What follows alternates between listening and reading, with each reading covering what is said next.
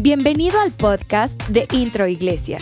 Te queremos dar las gracias por tomarte el tiempo de escucharnos el día de hoy. Esperamos que esta charla te inspire, te llene de fe y que te ayude en tu vida personal. Saben que el primer nivel que Dios nos introduce es ser hijo de Dios. El primer nivel que Dios nos mete es aprender a ser hijos de Dios y es lo único que es individual. La única cosa que es individual en el reino es tu salvación. Pero todo lo demás será en familia. Todo lo demás será aprender a vivir el reino los unos con los otros. El reino consiste en aprender a vivir los unos con los otros.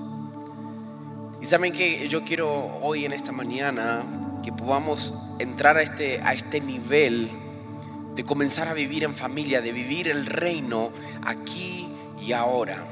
Vamos a la palabra de Dios en Génesis 4.9.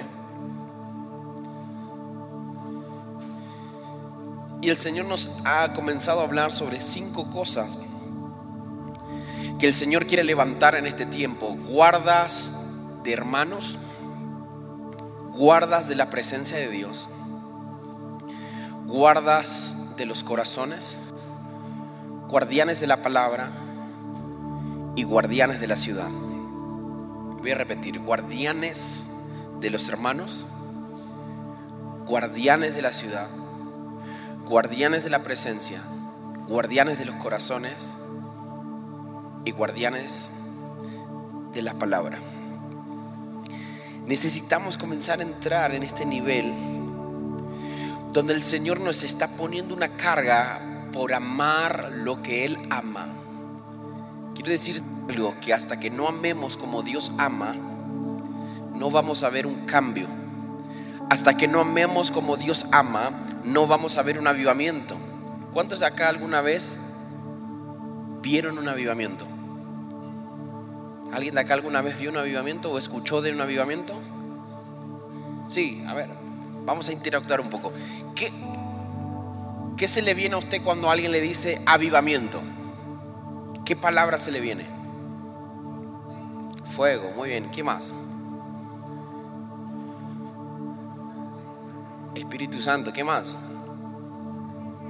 Presencia de Dios, ¿qué más? Vida, avivamiento. Habla de avivar, de despertar algo que se estaba apagando, algo que estaba muerto.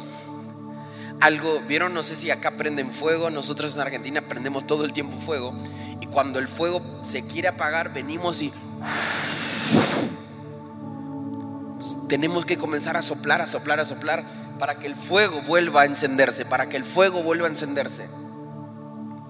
El Señor nos está hablando que viene un avivamiento para Latinoamérica y para todas las naciones de la tierra. Ahora, para que ese avivamiento sea una realidad, yo necesito comenzar a ser un discípulo. Más que un convertido, más que solamente alguien que viene a la iglesia el domingo. Necesito convertirme en un discípulo de Él.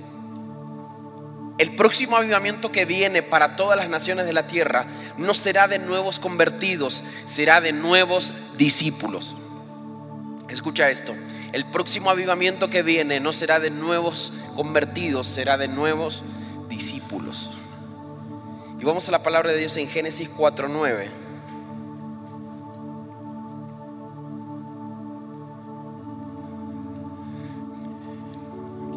Vamos a leer la historia desde el 1.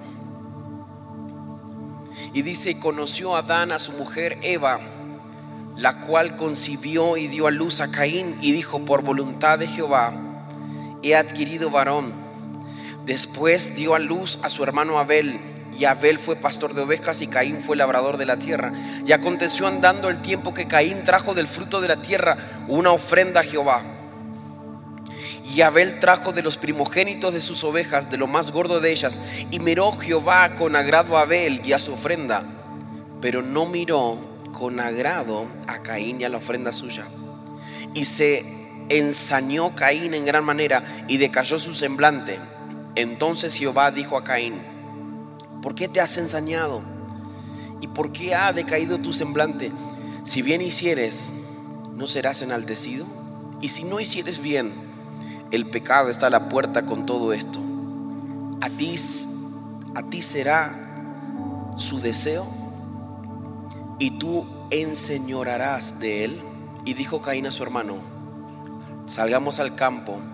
Y aconteció que estando ellos en el campo, Caín se levantó contra su hermano Abel y lo mató. Y Jehová dijo a Caín, ¿dónde está tú? ¿Dónde está Abel tu hermano? Y él respondió, no sé, ¿soy yo acaso el guarda de mi hermano? Miren, si podemos simplificar la historia de la palabra de Dios, consiste en una pelea siempre entre hermanos. El primer homicidio que sucede en la historia sucede entre dos hermanos. Mire esto, el primer homicidio que sucede en la historia del mundo sucede entre dos hermanos. ¿Por qué creen que sucedió este este homicidio. Yo no creo que haya sido solamente un tema de ofrenda. No creo que solamente haya sido un tema de que le gustó más la ofrenda a Dios de Abel que a Caín. ¿Saben el primer punto? La cizaña más fuerte que usa las tinieblas, la cizaña más fuerte que usa el pecado es la comparación. La comparación es la cizaña más fuerte que las tinieblas usa para decirte, no, mira, aquel sí Dios lo usa, aquel tiene pelos, aquel se viste bien, aquel tiene hijos, vos no tenés. La comparación hace que comencemos a salir y decir, anhelar lo del otro. La comparación es un arma que las tinieblas usan para comenzar a provocar una raíz de amargura dentro de nosotros. La cizaña quiere plantar entre los hermanos división. La cizaña más fuerte es la comparación. ¿Quién tiene hermanos acá? ¿Y quién alguna vez no se sintió mal porque quizás a su hermano le dieron más o era el preferido de la casa.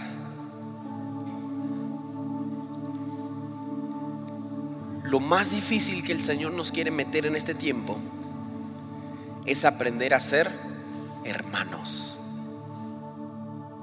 La relación tuya con Dios es una relación de padre a hijo, pero no termina ahí, porque ese es un reino de familia, porque ese es un reino donde yo no camino solo. Escucha esto, el reino de los cielos no es solamente aprender a ser hijo. El reino de los cielos, el siguiente nivel, es aprender a ser hermano. Estamos muy acostumbrados a decir, no, yo soy hijo de Dios, yo soy hijo de Dios, perfecto, pero no termina ahí. El siguiente nivel que tienes que meterte en esta temporada es aprender a ser hermano.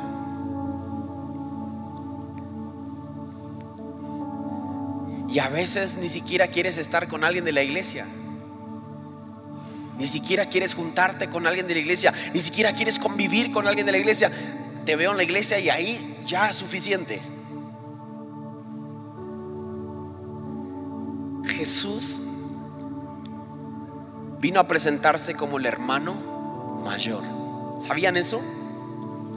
Jesús vino y él vino a decir que él era el hermano mayor. Hey, a Jesús no le da pena decir que él es tu hermano mayor.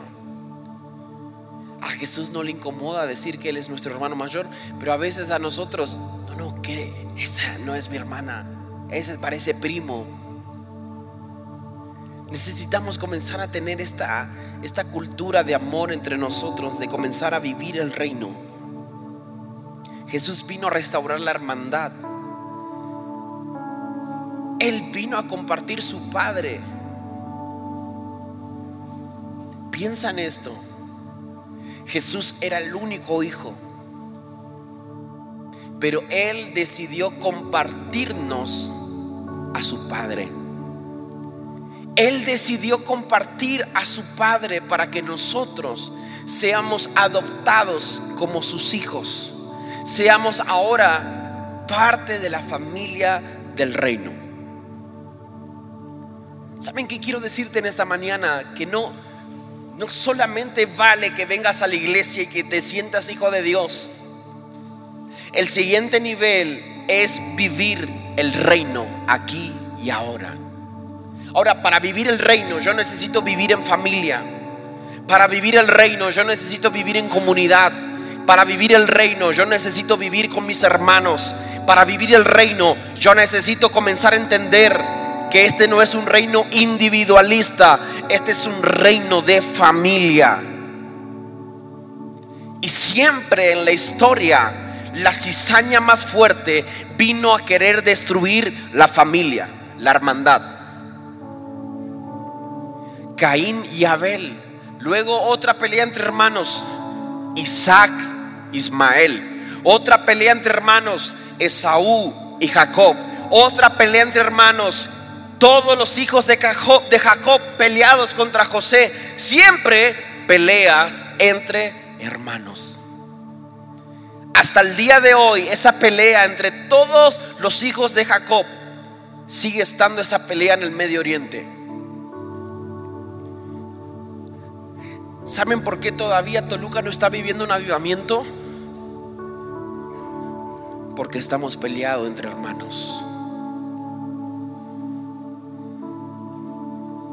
¿Saben por qué no estamos viviendo lo que Dios quiere para Toluca todavía?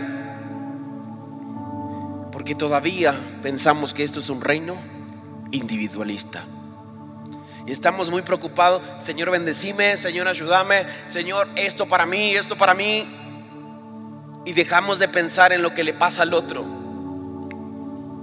Hemos dejado de ver lo que la necesidad de otros. Saben que la iglesia primitiva, la característica que tenían era que se amaban tanto los unos con los otros.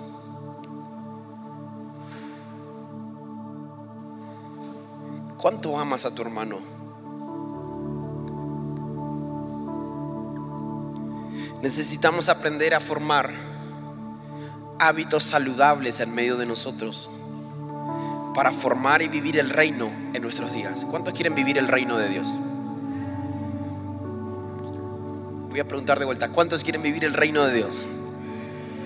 ¿Saben que Solamente dos veces aparece en la palabra de Dios la, la palabra iglesia, solamente dos veces.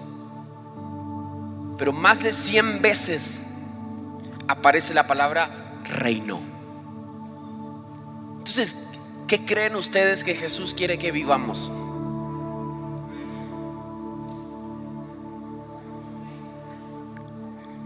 Nos hemos enfocado tanto en querer ser iglesia y nos olvidamos de ser el reino de Dios.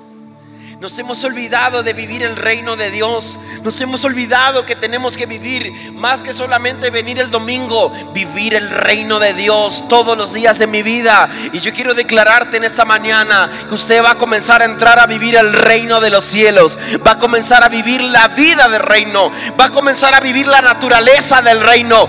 Va a comenzar a vivir un tiempo de reino. Va a comenzar a sentir el reino aquí y ahora. Va a comenzar a tener experiencias del reino va a vivir lo sobrenatural aquí en la tierra, el reino de los cielos.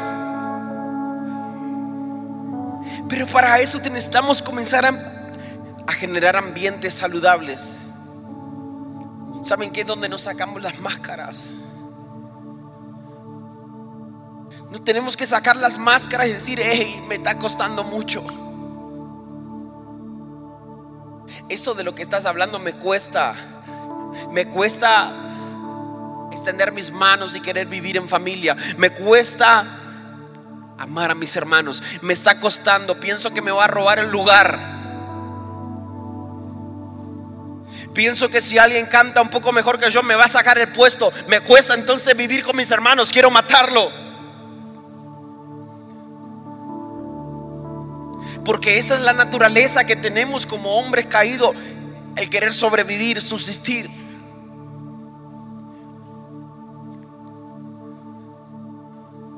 Necesitamos restaurar la hermandad entre nosotros. Y quiero decirte algo, así como estás sentado, tú tienes un lugar exclusivo que es tuyo. Y que la comparación, ¿saben lo que hace la comparación? Te saca de tu lugar. La comparación te saca de tu puesto. La comparación te dice, quiero ser como Él, quiero cantar como Él, quiero vivir como Él. Y de repente te sales de tu puesto, te sales de tu asiento. Y cuando te sales de tu asiento, quedan espacios vacíos. Y cuando quedan espacios vacíos, las tinieblas comienzan a entrar. Necesitamos comenzar a generar ambientes saludables entre nosotros. Número uno, uno de, un ambiente saludable será mostrarnos vulnerables. Mostrarnos tal como somos. ¿Saben que esto? Hay veces que yo le pregunto a mis amigos y le pregunto, hola, hey, ¿cómo estás? Y le digo, por favor, no me respondas rápido. Porque todos estamos acostumbrados a responder bien, todo bien, todo súper, todo súper bien. Pero mentira, por dentro estamos mal, estamos quebrados, estamos súper mal. ¿Hace cuánto que no le dices a alguien, sabes qué? Me siento mal, te necesito. ¿Hace cuánto que no confiesas a alguien que necesitas más de Dios?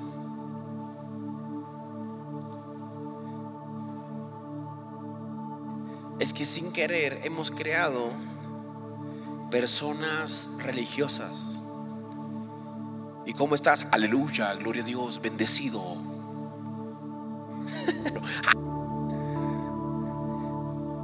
y está súper mal esa persona, pero aleluya, muy bien, gloria a Dios. Pero sin querer nos hemos dejado de mostrar los corazones hemos dejado de mostrar débiles. Y quiero decirte que cuando te muestras débil, para el mundo eso literalmente es lo más feo que puedes mostrar.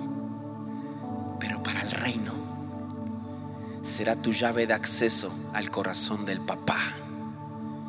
Cuando te muestras débil, cuando te muestras humilde, cuando te muestras humillado, Él te va a atender de cerca. Comenzar a mostrarnos y decir, ¿sabes qué? Me está costando orar. La neta, carnal. no puedo ayunar nada. Me dicen que hay que orar, no puedo orar. Me está doliendo esto. Me dicen que todos sienten la presencia de Dios. Yo no la siento. Ayúdame, por favor, ayúdame. ¿Saben qué? Hay una generación que se está cansando de lo plástico, de lo artificial. Queremos vivir el reino. Queremos vivir el reino. Queremos vivir el reino. Yo no sé si usted lo está sintiendo, pero yo quiero vivir el reino en esta mañana. Yo quiero vivir el reino en mi familia todos los días. Yo quiero vivir el reino. Quiero caminar para construir el reino de los cielos aquí en la tierra. Quiero vivir su reino y su justicia en este lugar. Ahora, este reino es un reino que implica que yo soy solamente su siervo. ¿Saben que hay, hay mucha gente que, wow, qué gran siervo de Dios? No, no, no, no. Yo soy un siervo de Dios que trabaja para un gran Dios. Hey, escucha esto. No existen los grandes siervos, existen los siervos de Dios que trabajan para un gran Dios. Necesitamos comenzar a reenfocarnos en Él y a decir, Señor, Todo lo que hacemos es por ti. Y todo lo que somos es por ti. La comparación nos ha roto. Necesitamos volver a escuchar su corazón. Necesitamos volver a, clamar y a decir, estoy cansado, quiero vivirte, quiero sentirte, quiero cambiar. Número uno, generar ambientes de sanidad, ambientes de vulnerabilidad. Mira lo que dice Santiago. Santiago 5:16. Dice, confesaos vuestras ofensas unos a otros, llorad unos a otros, para que seáis sanados. La oración eficaz del justo puede mucho. He escuchado tanta gente que dice, no, es que yo le confieso todo a Dios. Dios sabe cuáles son mis tentaciones. Dios sabe cuáles son mis pruebas. Pero dice la palabra, confesaos vuestros pecados, vuestras ofensas, unos a otros. No, es que yo oro solo. No, no. Y oren los unos con los otros para que seáis sanados. ¿Saben cómo va a venir sanidad? Cuando confesemos y cuando dejemos que otros oren por nosotros. Mira, qué tremendo esto. Hay un principio de sanidad muy fuerte. ¿Y cuánto necesitan sanidad en esta mañana? Yo no sé en qué área necesitas, pero hay una llave en esta mañana que el Señor está liberando confiesen sus pecados los unos a los otros, confiesen sus debilidades, confiesen sus ofensas, confiesen y, oren los unos con los otros para que seáis sanos. Dice, y la oración del justo puede mucho. Claro, ese versículo nos encanta. La oración del justo puede mucho, pero eso no se va a cumplir si primero no vivimos la confesión el orar los unos por los otros. Y cuando vivo eso, me levanto como un guerrero, porque sé que tengo hermanos a mi alrededor, que estamos caminando juntos. Necesitamos generar espacios donde ya no me interese si me bajan o no me bajan de la plataforma no quiero seguir tocando estando todavía en pecado. No quiero seguir tocando estando con tentaciones. No quiero seguir ministrando a Dios estando súper mal, estando enojado con mis hermanos, estando enojado con el pastor, estando enojado con el líder, estando enojado con los servidores. Necesito encontrar mi sanidad. Necesito ser libre.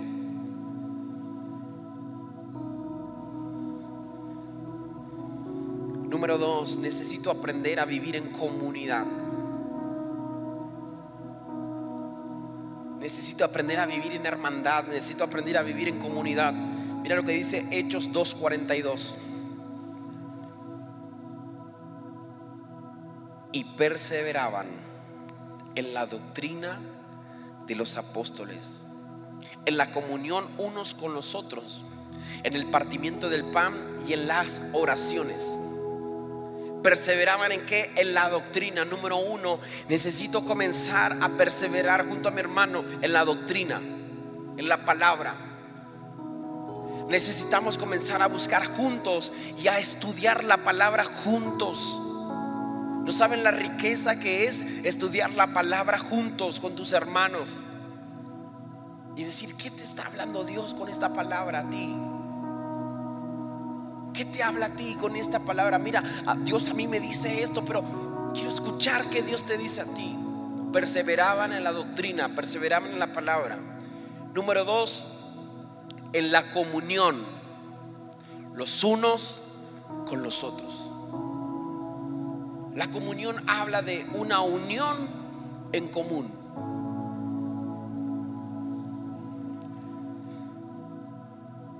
¿Por qué estamos juntos? ¿Qué es lo que nos une? ¿Qué es lo que nos une para que un argentino esté aquí en México? ¿Saben qué es lo que nos une? Cristo en nosotros, la esperanza de gloria. Los que nos unen esta mañana es Cristo nosotros, la esperanza de gloria.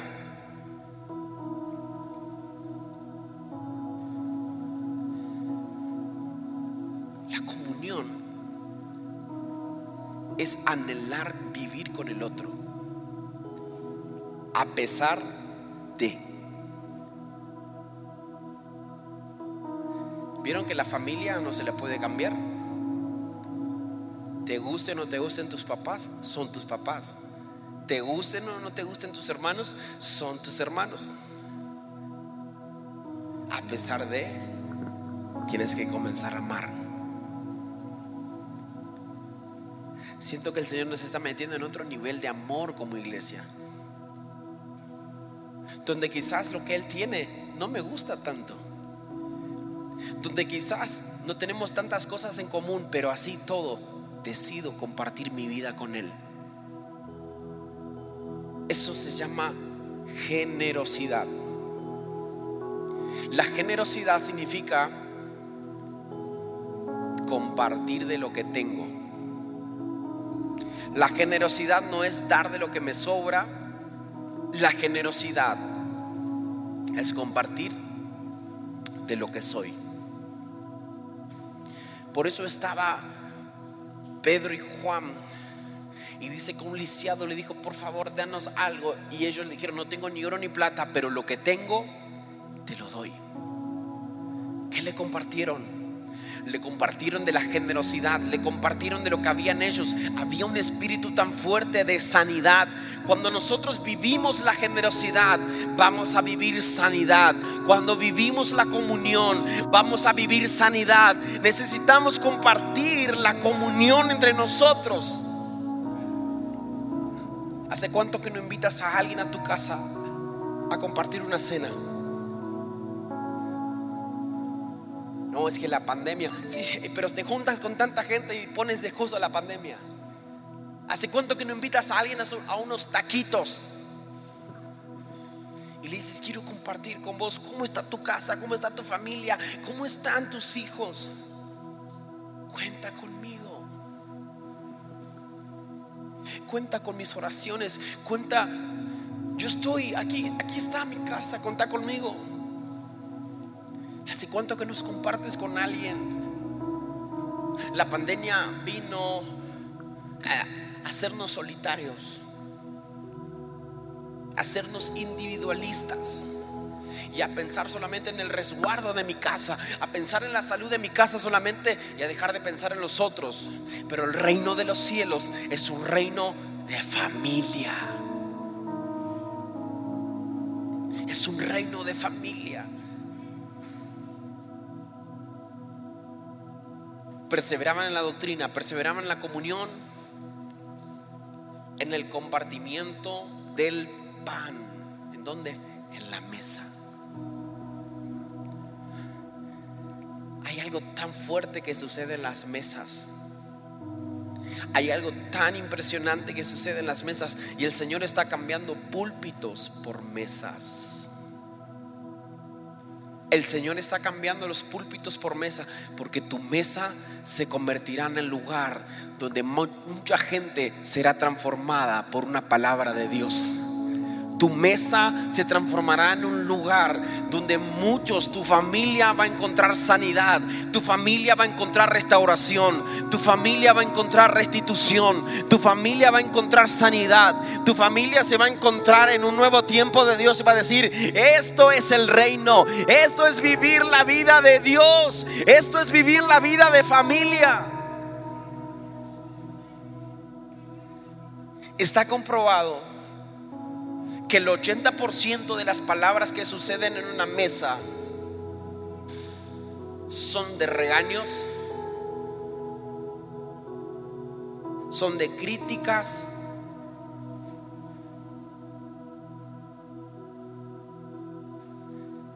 y siempre son para algo malo. El 80% es para regañar, es para criticar o para dar órdenes solamente. Hey, mira eso, el 80% de nuestras charlas. Ponte a pensar un poco. El 80% de las charlas que tienes en tu mesa son para regañar a alguien, son para darle órdenes a alguien. Pero saben que el Señor está necesitando que nuestras, en nuestras mesas haya un cambio haya un nuevo tiempo. Y quiero definir mesa en cuatro letras. Número uno, la M, mesa de memoria. En tu mesa a partir de ahora tiene que haber algo que se llama memoria. Tenemos que comenzar a recordar lo que Dios hizo en nosotros. Recordar que lo que Él hizo en la historia, aun cuando abrió el mar. ¿Cuántos se recuerdan cuando Él abrió el mar? En medio del desierto. Él abrió el mar. ¿Saben qué? Es bueno que le cuentes a tus hijos que tenemos un Dios, un Dios que hace cosas imposibles, un Dios que aún cuando el pueblo estaba huyendo y cuando no había escapatoria, Él abrió el mar en medio del desierto. Traigan a memoria Cuéntenle a sus hijos, pero también cuéntenle en su historia. Díganle, ¿saben qué? Hoy, hoy tú ves el carro que tenemos, hoy tú ves la casa que tenemos, pero ¿saben qué? Antes, hace 25 años atrás, hace 30 años atrás, no teníamos nada. Pero quiero contarte que un día papá y mamá le creyeron a Dios. Por eso hoy estamos viviendo lo que estamos viviendo. Entonces tus hijos comenzarán a tener memoria espiritual de que lo que Dios hizo, Él también lo está haciendo hoy. Pero también Él lo seguirá haciendo. Porque Él es el mismo ayer, hoy y por los siglos de los siglos. Memorias traer a memoria. Número dos, la E de enseñanzas. Es tiempo de que en nuestras mesas haya enseñanzas más que regaños. ¿Cuántos me pueden decir, dar un amén por eso? Es tiempo de que comiences a enseñar con amor Siempre enseñas a los gritos. Comencemos a enseñar en nuestras mesas. Traigamos libertad. Traigamos enseñanzas de la palabra. Traigamos enseñanzas del reino en nuestras casas. Háblales de lo que significa para ti la ofrenda a tus hijos en tu mesa. Háblale de lo que significa para ti el diezmo. Háblale. No he visto justo desamparado ni a su simiente que mendigue pan. Enséñale a tus hijos que ustedes no están jugando a ser iglesia, somos la iglesia. Enséñales que tu casa cree en la familia que tu casa cree con, todavía en papá y mamá, que tu casa cree en el diseño original, que tu casa tiene valores del reino, que tu casa ama más dar que recibir. Enséñale lo que estás viviendo.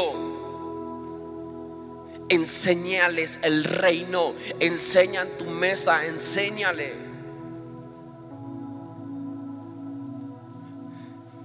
Número tres, la S de sanidad.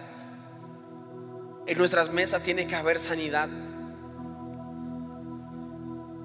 En nuestras mesas tenemos que comenzar a perdonarnos y a reconocer nuestros errores, a reconocer nuestras faltas, a reconocer cuando hemos fallado. ¿Y saben qué? A pedir perdón, a decir, perdón, hijo, perdón, te hablé mal, perdón, amor, esposa mía, te hablé mal, perdón. O si está alguien que hayas invitado, la mesa será el ambiente perfecto para traer sanidad. Me encanta cómo Jesús le gustaba tanto estar en la mesa con sus amigos. Le gustaba tanto comer con sus amigos. Le gustaba pasar tiempo en las mesas. Es que en las mesas hay algo que Dios está provocando y es sanidad. Está trayendo sanidad, está trayendo sanidad. El Señor está restaurando tu mesa. Yo siento de decirte esto, el Señor está restaurando tu mesa. Había familias que todos comían como por separados, uno en un horario, otro en... Pero ahora como que se querrán encontrar en la mesa. La mesa será el lugar de encuentro de tu casa. La mesa será el lugar donde todos van a recibir memoria, enseñanza, sanidad. La mesa será el lugar donde se querrán encontrar como familia. Decir, oh, estaba esperando tanto este momento para vivir juntos. Este momento de mesa. La mesa produce sanidad. Y lo último, la A, de afirmación. Necesitamos volver a afirmar a nuestros hijos, volver a afirmar a nuestras esposas, volver a, a afirmar lo que son en Dios. Está comprobado que siempre que un papá reta a su hijo, lo reta siempre diciéndole, ¿por qué hiciste esto? Sos un mentiroso, haces esto mal, siempre igual, sos igual a tu mamá.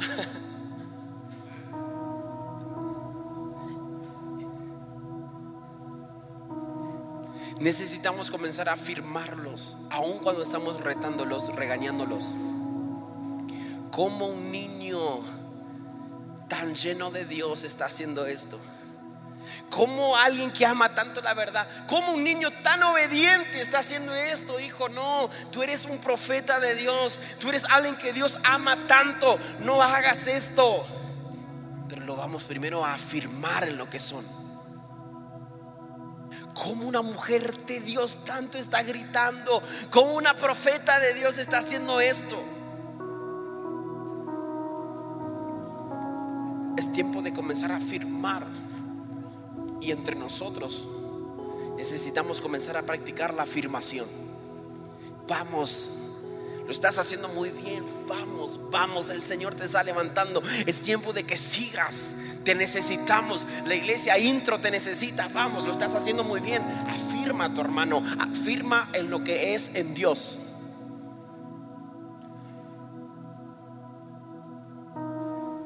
¿Cuántos quieren comenzar a practicar la afirmación entre nosotros?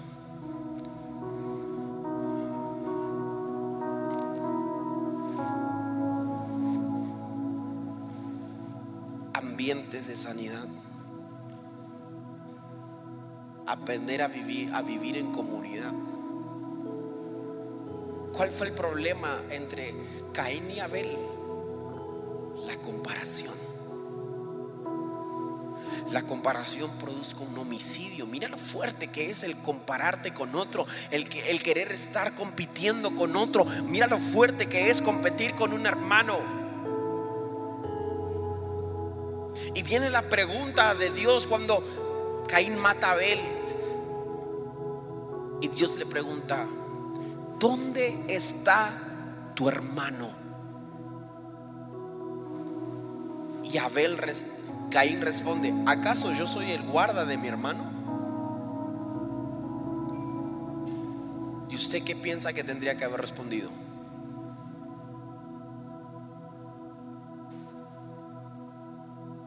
¿Usted es el guardián de su hermano o no?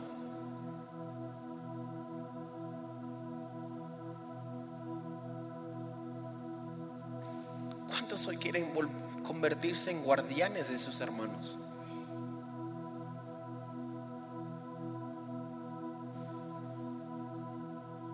El convertirse en el guardia de mi hermano hace que me comience a preocupar por lo que le pasa al otro no, es que no vinieron por la lluvia y bueno, era para mí.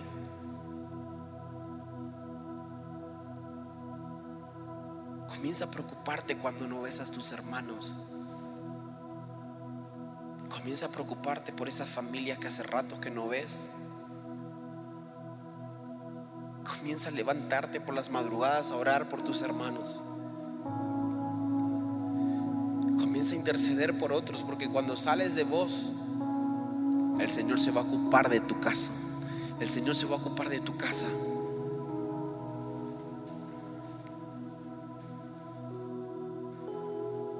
¿Acaso tú eres el guardián de tu hermano? Sí, Señor.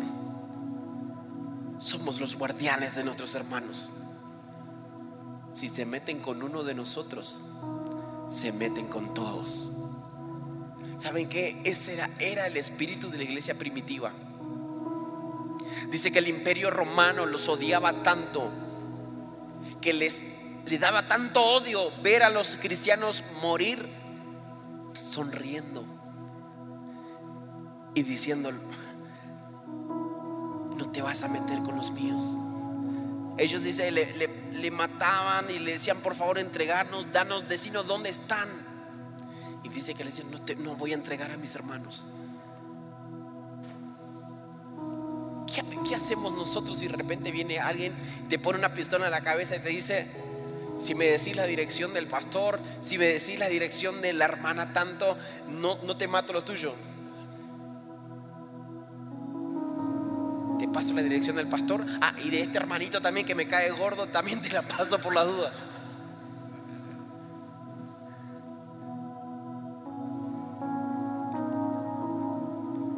Necesitamos volver a amarnos, iglesia, como nunca antes. Necesitamos volver a ser guardianes de nuestros hermanos. Necesitamos volver a amar la justicia. ¿Para qué? Para vivir el reino. Número 3, viviendo la cultura del reino. Lucas 9, 1, 2 dice, y habiendo reunido a sus doce discípulos, les dio poder y autoridad sobre todos los demonios y para sanar enfermos. Y los envió a qué? A predicar el reino de Dios y a sanar a los enfermos. Dice que reunió a sus discípulos y no estaban listos todavía. No estaban maduros todavía. Pero ¿saben que Así todo, Jesús le dio poder y autoridad. Quiero decirte que así como estás, quizá tú dices, no, pero me falta tanto. El Señor te ve con los ojos ya listos. Les dio poder y autoridad y le dijo, vayan a sanar a los enfermos, vayan a predicar el Evangelio del reino y sanen a los enfermos.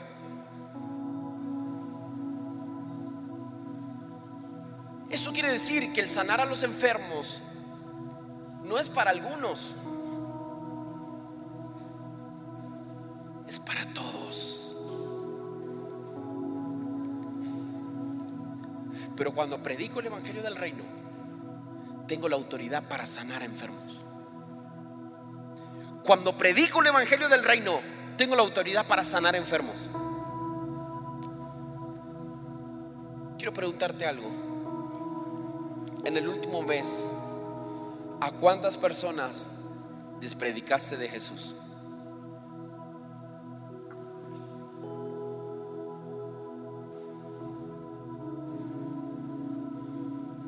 En el último mes, ¿por cuántos enfermos oraste?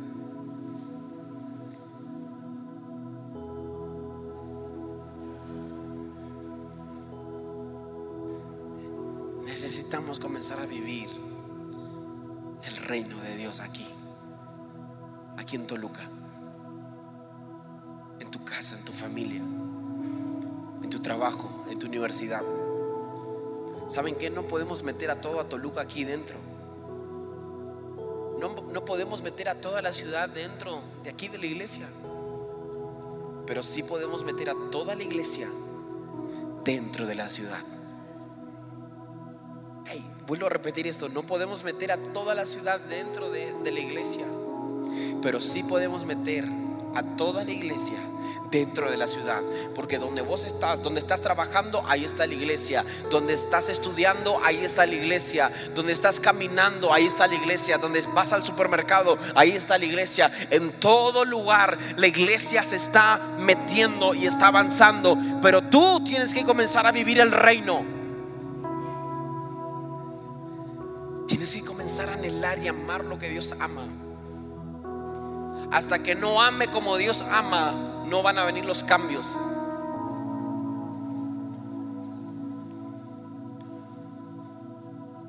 ¿A cuántos le duele lo que pasa en Toluca?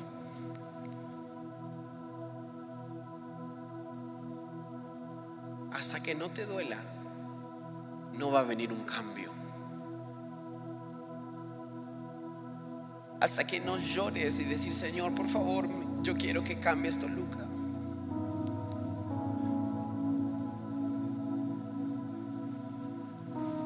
El Señor nos habló una palabra que Toluca significa que adora al Dios Tolo. Y el Dios, el Dios Tolo significa gente que camina erguida, mirando para abajo.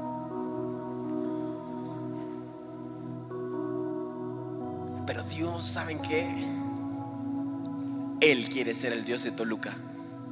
Y cuando Él se transforma en el Dios de Toluca, todos van a mirar al Rey de Reyes, todos van a mirar hacia arriba, todos van a contemplar su hermosura, todos van a contemplar lo que Él está hablando, todos van a contemplar al Hijo de Dios, todos van a contemplar aquel, al que fue, al que es y al que será.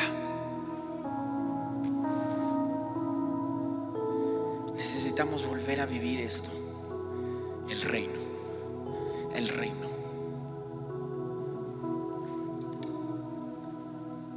¿Cuántos quieren vivir el reino? Este es un reino de familia. Es un reino de familia. Quiero que te pongas de pie en esta mañana.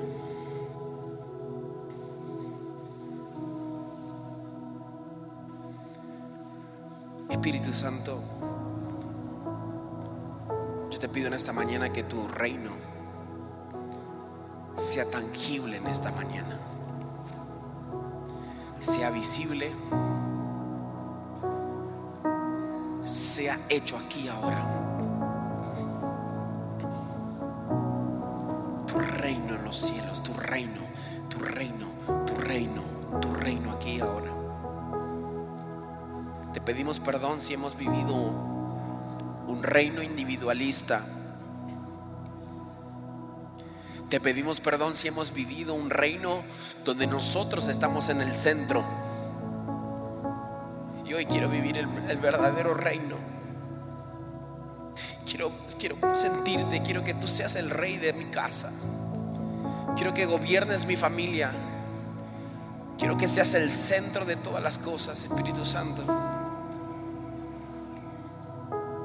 Tanto, Espíritu Santo. Yo te pido que haya sanidad ahora en esta mañana. Yo te pido que haya sanidad ahora en esta casa, sanidad en esta familia. Señor, le decimos que los amamos los necesitamos, los necesitamos, los necesitamos, los necesitamos, los necesitamos, los necesitamos, los necesitamos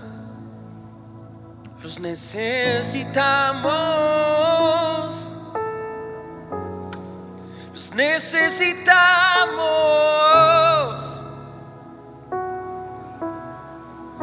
Nos necesitamos.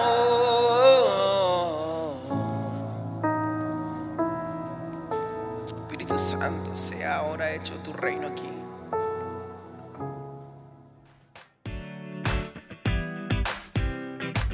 Gracias por haber escuchado este podcast. Esperamos que haya sido de bendición para tu vida. Recuerda que puedes apoyar este ministerio a través de nuestra página web introiglesia.com diagonal dar y sembrar una semilla para que personas semana a semana puedan conocer a Jesús. Síguenos en Facebook e Instagram como Introiglesia. Dios te bendiga.